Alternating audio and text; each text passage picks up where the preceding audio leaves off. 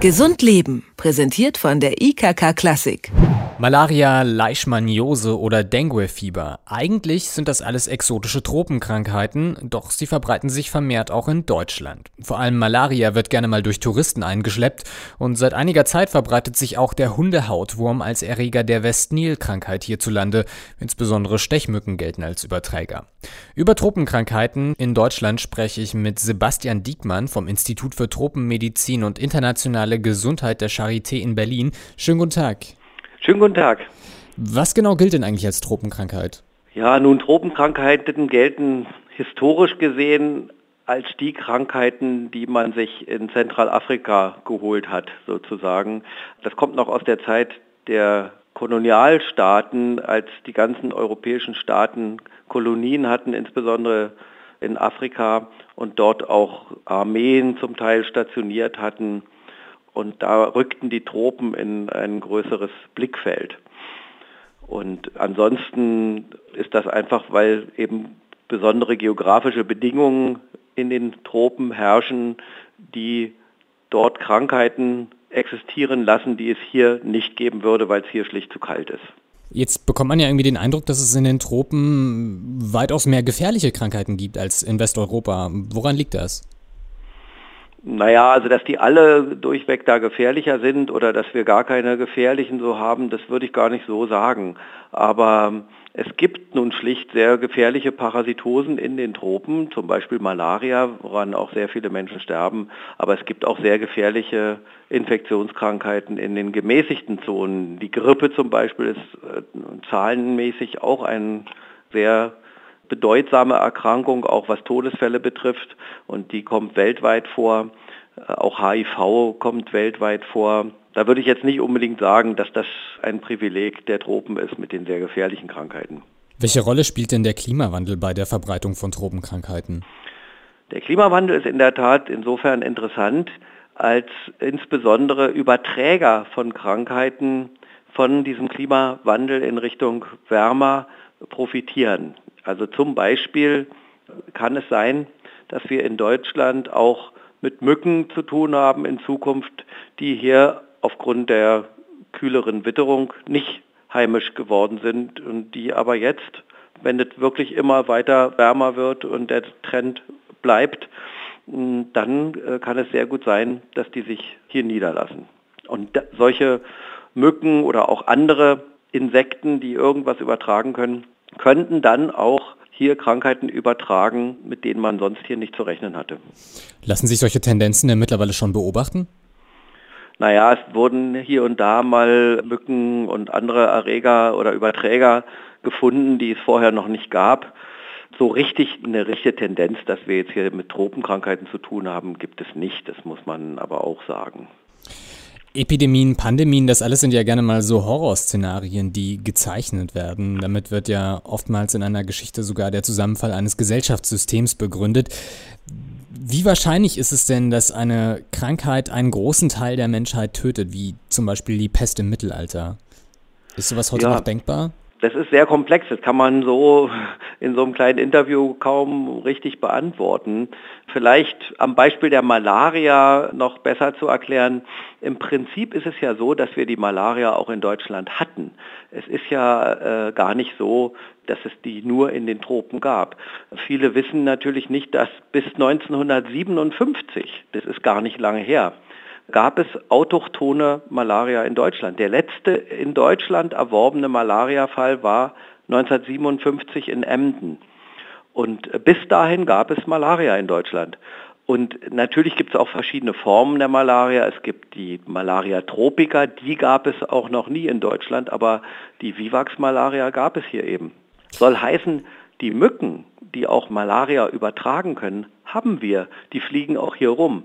Und so gesehen könnte auch jemand Malaria mitbringen. Und wenn jetzt eine Mücke ihn sticht, dann kann Malaria, der Malaria-Erreger, das ist ja ein Parasit, in der Mücke einen notwendigen biologischen Entwicklungsschritt durchlaufen. Und diese Mücke, nachdem der Parasit diesen Entwicklungsschritt durchlaufen hat, ist dann infektiös für jemand anders. Und dann könnte jemand hier Malaria kriegen, der gar nicht verreist war der diese Malaria quasi über die Mücke bekommen hat, die sich bei jemand anders angesteckt hat. In Einzelfällen sind auch solche Übertragungen beschrieben worden. Und jetzt kommt das große Aber. Mit an Sicherheit grenzender Wahrscheinlichkeit wird es aber die Malaria trotzdem nicht schaffen, sich auf diesem Wege hier wieder einzunisten, um ein Massenproblem darzustellen. Denn erstens sind durch die urbanen Gebiete, werden die Mücken doch mehr und mehr zurückgedrängt. Früher gab es auch noch viel mehr Mücken in den ländlichen Zonen und viel mehr Chancen, dass Menschen mit Malaria von Mücken gestochen wurden und dort sich so ein Kreislauf etablieren konnte. Im städtischen Bereich klagen wir zwar auch über Mücken, aber das, das reicht wahrscheinlich nicht aus. Man müsste eben sehr viele Leute haben, die gleichzeitig hier mit Malaria ankommen. Dann müssten sehr viele Malaria-kompetente Mücken sich das Blut von denen abholen. Und dann müsste es auch von der Witterung her ganz günstig sein, dass die Parasiten, die bestimmte Witterungsbedingungen brauchen, in diesen Mücken dann sich so weiterentwickeln, dass wieder neue angesteckt werden können. Wenn aber in Deutschland mit dem Gesundheitssystem, was wir haben, jetzt solche Krankheitsfälle auftreten von Malaria, dann werden die recht schnell erkannt, insbesondere wenn es bekannt würde, dass sowas jetzt hier eine Rolle spielen würde. Und die würden alle behandelt werden und somit würde die Quelle für die Mücken von Malariaerregern ganz schnell versiegen. Und hier eine Epidemie größeren Ausmaßes dürfte sich nicht mehr etablieren lassen mit Malaria. Und so ist es mit sehr vielen Tropenkrankheiten, die doch sehr komplexe Lebenszyklen haben, weil da auch immer irgendwelche Zwischenwirte und Überträger und alle spielen irgendeine komplexe Rolle, brauchen irgendwelche komplexen Bedingungen und das Zusammenspiel erst von all diesen Dingen ermöglicht eine stabile äh, Epidemiesituation, sage ich mal. Als einer der gefährlichsten Erreger gilt ja Ebola. Die Hälfte aller Infizierten stirbt daran. Auch in Deutschland wird aber an solchen Erregern geforscht in einem Hochsicherheitslabor. Wie muss man sich das denn vorstellen? Na, Ebola ist halt ein Virus, was überhaupt nicht an die Menschheit angepasst ist und die wenigen Kontakte mit diesem Virus haben dann bisher in den Ausbrüchen, die bisher beschrieben sind, auch zu sehr hohen Todesraten geführt. Dass es hier in Laboren beforscht wird, ist was anderes. Da kommen die ja auch nicht raus aus den Laboren und die, die dort arbeiten mit diesen Viren, die sind natürlich total geschützt mit Vollkörperschutz, dass die sich nicht anstecken können. Also da besteht keine Gefahr. Aber dass eine Krankheit wie Ebola sich jetzt hier irgendwie etablieren könnte, davon muss man nicht ausgehen. Es hat ja lange gedauert, bis man überhaupt die Fledermaus als äh, Träger und Reservoir dafür rausgefunden hat. Bisher sind ja auch nur aus Afrika solche Ausbrüche beschrieben und die kommen ja da auch überall vor, aber diese Ausbrüche sind sehr, sehr selten und es ist überhaupt nicht zu erwarten, dass so eine Krankheit jetzt hier in Deutschland Fuß fasst. Warum forschen wir denn eigentlich an Tropenkrankheiten, wenn es uns ja selber direkt nicht betrifft? Ist es wirklich, um ärmeren Staaten zu helfen, sie zu unterstützen? Na, das ist ein Aspekt. Also gerade was die Malaria betrifft, das wäre natürlich sehr schön, wenn man die, die betroffenen Länder von dieser Plage befreien könnte. Deswegen wird da auch schon seit Jahrzehnten in verschiedensten Forschungsinstituten auch am Impfstoff für, gegen Malaria geforscht und so weiter.